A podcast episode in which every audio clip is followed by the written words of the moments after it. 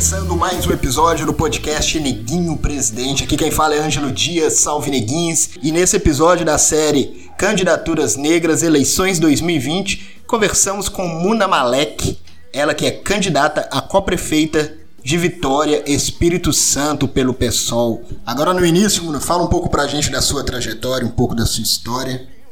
Como que você chegou até essa candidatura então, eu sou socióloga formada pela Universidade Federal do Espírito Santo. Fiz meu mestrado em História Política na UERJ, né, na Estadual do Rio de Janeiro. Eu sempre atuei em movimento social, né, na faculdade eu estive ligada a movimentos do passe livre, manifestações, né, manifestações muito no âmbito das pautas universitárias, né, ocupação de reitoria, essas coisas.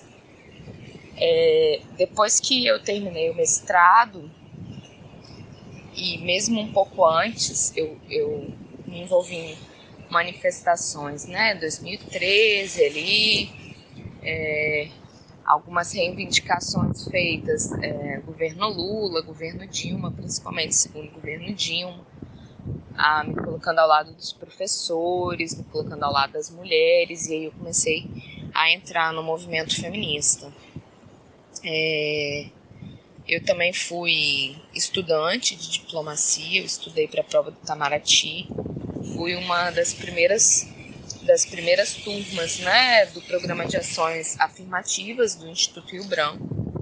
É um concurso que faz, né, para conseguir essa bolsa só para pessoas aí, como eles gostam de dizer, afrodescendentes. Passei um ano estudando, vi que ele não era minha praia, mas acabei indo estudar na Holanda, é, muito influenciada por uma fala do Cansado Trindade, que era um dos maiores representantes aí do Brasil nas pautas internacionais. Fui estudar na Holanda, na Universidade de Utrecht. É, lá eu fiz dois cursos, né? São cursos de curta duração é, um curso sobre cidades contemporâneas e desafios globais, né? basicamente sobre gentrificação, possibilidades de pensar o urbano, muito direcionado às cidades médias.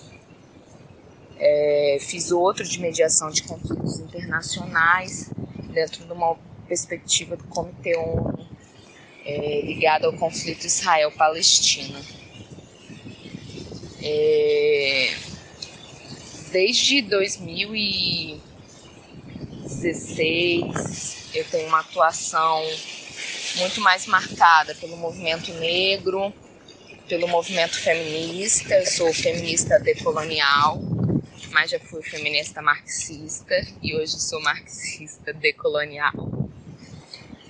Né? Então eu componho o Fórum de Mulheres do Espírito Santo, compõe um coletivo de mulheres negras chamada Nosso Quilombo, compõe um coletivo de mães feministas que eu criei, chamado Revolução Materna, e estou em algumas frentes de luta junto com outras companheiras, como na Frente pela Descriminalização e Legalização do Aborto, e no PSOL eu entrei de vez tem um ano. Eu sempre participava de reuniões, era afim com as pautas, né? As pessoas do PSOL compunham vários espaços é, junto, mas entrar mesmo, eu só fiz a minha filiação no começo desse ano, tem menos de um ano. É, por que, que eu decidi entrar na política? Apesar de acreditar na revolução, né, e até certa medida não acreditar numa revolução que seja por via institucional. Depois da entrada de Bolsonaro no poder, eu acho que ficou muito claro que nós precisamos também ocupar esses espaços na Câmara, no Senado, né? Então, eu decidi entrar para construir né, esse projeto revolucionário junto ao partido, né, ao PSOL. Eu já morei em São Paulo, eu já morei na Holanda, eu já morei na Bahia, eu já morei no Rio de Janeiro. E voltei ao Espírito Santo e comecei a construir essas pautas aqui. Né? É... Sou pesquisadora também. Tive uma livraria, trabalhei durante um bom tempo como livreira e hoje eu sou autônoma. Cursos livres na área de política e literatura. É, Para além disso, né, algumas palestras também relacionadas a essas temáticas. Mas a entrada no partido foi muito essa convocação de uma vontade de dar conta dessa onda de extrema direita que vem se apossando no país, né? E liberal, que tem pautas muito claras em relação a privatizações é, e toda essa pauta liberal, né? A perda de direitos das mulheres, das pessoas negras, que vem sendo gradativamente imposta, também foi um salto para que eu pudesse entrar na política. Quando começaram as eleições, na verdade eu não era candidata a prefeita, me chamaram para ser candidata a vereança e eu acabei não aceitando porque, né, em tempos de pandemia, eu tenho um filho pequeno, tenho trabalho para dar conta, casa, enfim. Eu achei melhor que, que não entrasse nesse ano, porque não daria conta de construir uma candidatura a vereança. Logo depois eu recebi esse convite do partido, é, do próprio Gilbertinho, que está junto comigo, para estar tá compondo essa chapa para a prefeitura Recebi com bastante entusiasmo e na ideia de que seja uma missão compartilhada, achei que pudesse dar conta, estou dando. Então, eu dei o aceite. Quais são as principais pautas do programa de vocês, do projeto de vocês? Sobre o nosso programa. Nosso programa ele é bastante revolucionário no sentido de que somos um partido socialista. Então a gente entende que o debate de classe está posto dentro do partido, mas incorporamos o debate de, de gênero e de raça nessas pautas. Então, o nosso programa ele é todo atravessado por questões de raça, gênero e classe. A primeira parte do nosso programa trata exatamente de equidade racial e combate ao racismo na cidade de Vitória. Nós temos como proposta, por exemplo, a implementação de cotas nos cargos de gestão da cidade. Nós temos também é, o retorno de secretarias especializadas em educação e que façam com que seja pautado diretamente o debate sobre a implementação da obrigatoriedade do ensino de África e ensino indígena nas escolas, que vem sendo tão atacado aí por políticas como escolas sem partido. Nosso programa também traz questões ligadas às especificidades da mulher negra, numa visão que é uma visão de uma saúde ampla, uma saúde que é entendida nos princípios do SUS, é, que são princípios ligados à OMS, né, de que saúde não é só a não doença, mas saúde é o bem viver, a integralidade do acesso à né, do direito à plenitude.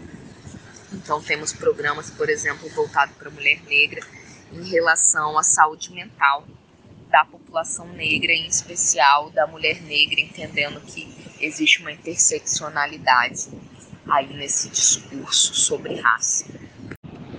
Trabalhamos muito com a retomada de uma economia, de uma economia que seja uma, baseada na economia solidária também, em inovação, em geração de renda a partir de criação de cooperativas, acesso à moradia e algumas, algumas diretrizes que são bem assim, simples no sentido é, de gasto financeiro né, da gestão, e que revolucionam uma comunidade, como por exemplo, hortas comunitárias em todos os bairros, ocupação de terrenos para fazer essas hortas comunitárias e do lado das hortas comunitárias, cozinhas comunitárias que empreguem a população dos territórios locais e tenha segurança alimentar e acabe com o que a gente conhece como desertos alimentares, que são locais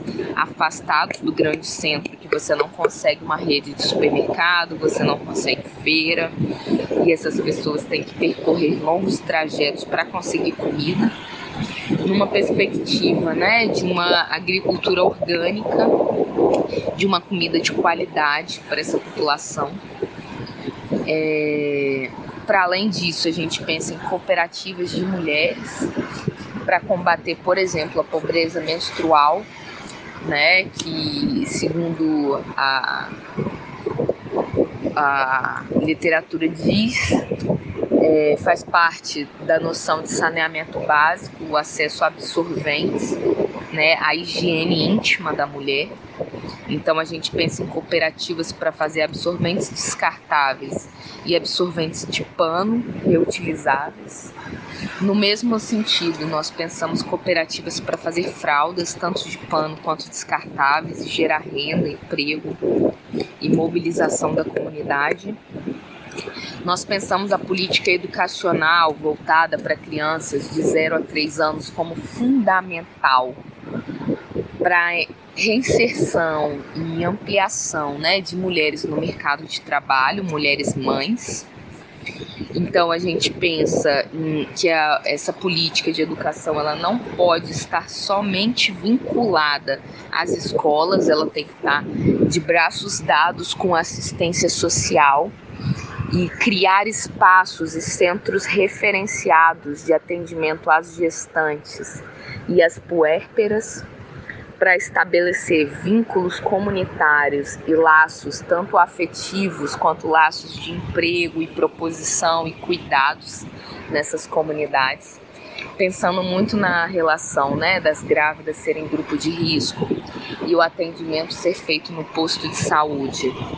Retirar do posto de saúde apenas essa missão né, de fazer, essa obrigação de fazer os pré-natais e colocar nesses centros de atendimento integral à saúde da mulher, seja mãe ou não, mas que tenha questões relacionadas a controle né, de natalidade, é, políticas, né, colocação de DIU, é, que convoque a família, e aí nessa família estendida avós, pais, mães, né, para estarem sendo formados sobre a importância de pensar né, a contracepção, que isso não esteja só nas costas das mulheres também. A possibilidade de creches noturnas para as mães que trabalham é, fora durante o horário da noite e a extensão do horário de 4 horas para 6 horas né, nas creches. O que vocês pretendem fazer quando eleitos para combater o racismo aí na cidade de Vitória, em Espírito Santo? O combate ao racismo ele é feito também a partir é, do que a gente chama né, de cartografias da cidade, cartografias afetivas. Então a gente pensa em revitalizar os monumentos ligado à história da população afro e indígena e a criação de novos monumentos para que essas populações, que são a maioria, possam se enxergar nos espaços fomento das propagandas né, positivas e que tenham representatividade tanto de pessoas negras quanto de mulheres e colocar é, em voga uma cultura que seja uma cultura de positivação da raça, né, nesse sentido. Quando que surgiu, como que surgiu essa ideia da candidatura coletiva, né, sua com Gilbertinho Campos o PSOL no Brasil inteiro, ele tem adotado algumas eleições a prática de mandatos coletivos, né? Então, é, o melhor expoente talvez desse movimento seja o Juntas, é, lá de Pernambuco, né? Recife. E a gente vê a Áurea Carolina em BH, também num mandato né, é, coletivo, numa é, campanha para a prefeitura, que não é uma campanha feita com uma cabeça só.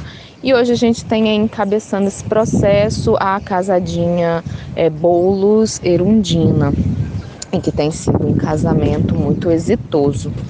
É, em Vitória é a primeira vez que a gente trabalha com esse conceito, né, de co-prefeitura, mas é a ideia de co mesmo, a ideia de cooperação, de compartilhamento, de duas cabeças pensando.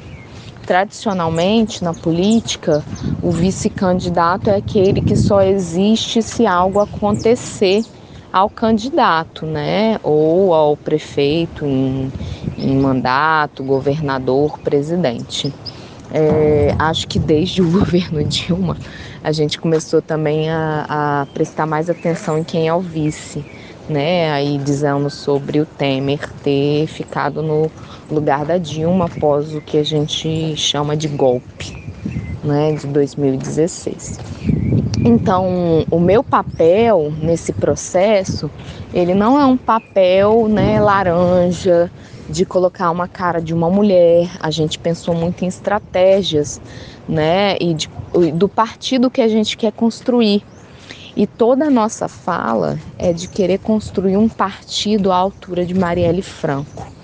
E construir um partido à altura de Marielle Franco é construir um partido né, verdadeiramente linkado às nossas lutas sociais, à soberania popular, a um feminismo popular é, aos aspectos ligados à raça.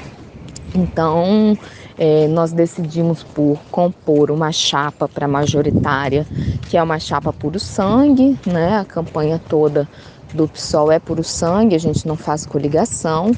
É, e para a prefeitura é a primeira vez que a gente tem um homem e uma mulher, né, ambos negros é, compondo essa chapa majoritária. Vitória é uma cidade extremamente conservadora, de uma política extremamente tradicionalista, familista.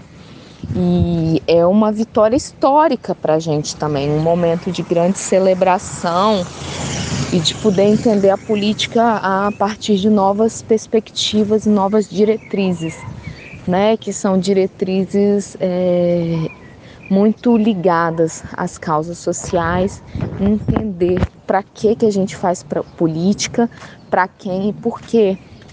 E a nossa resposta é sempre ligada ao fato de que fazemos política para os nossos usuários e para a maioria.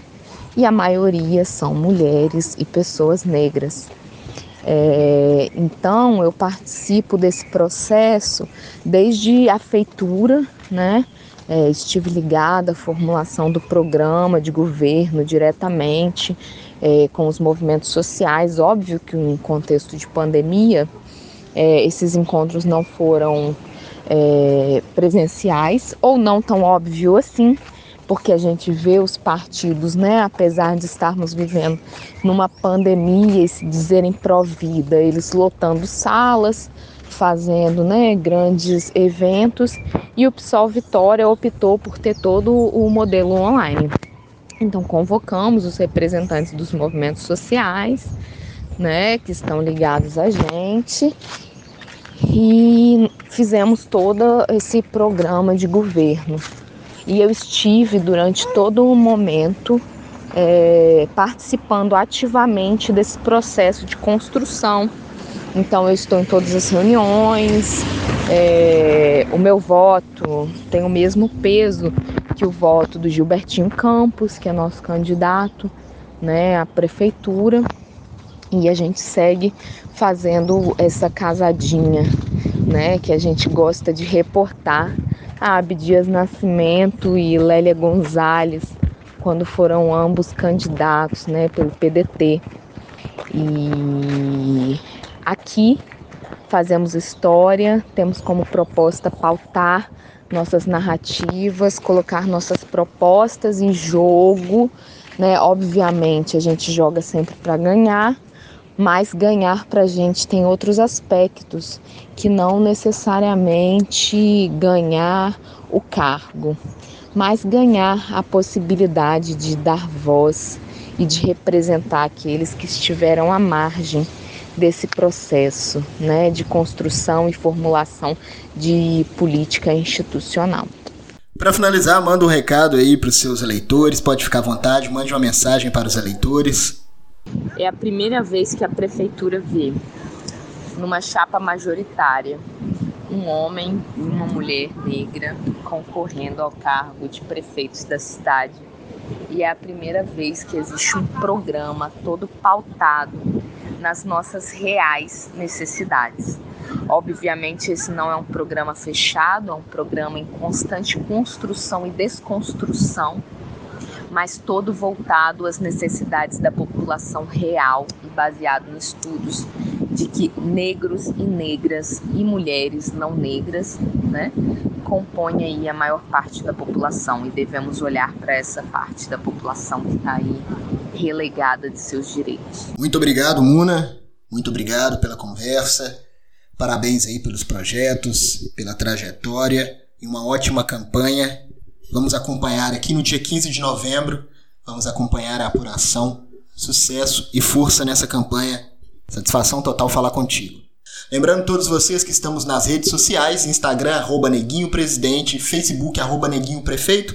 Neguinho Prefeito porque é a primeira parte do nosso espetáculo teatral que vamos tratar das eleições municipais. Será que Neguinho e Neguinho serão eleitos prefeitos? Então no Facebook, arroba Neguinho Prefeito. Estamos também com uma campanha no Apoia-se. Vocês podem colaborar fazendo uma doação, colaborando com os projetos do Neguinho Presidente, do coletivo Neguinho Presidente, podcast e espetáculo teatral. apoia.se barra Neguinho Presidente. Convido todos vocês também para acessar o site Podosfera Antifascista. Recentemente entramos para o site Podosfera Antifascista, que tem vários podcasts lá. Neguinho Presidente também agora faz parte da Podosfera Antifascista. A edição e apresentação foi de Ângelo Dias. Até o próximo episódio da série Candidaturas Negras, Eleições 2020, o seu horário pretoral gratuito. Neguinho Presidente, vai à luta, sabe quanto custa e onde quer chegar.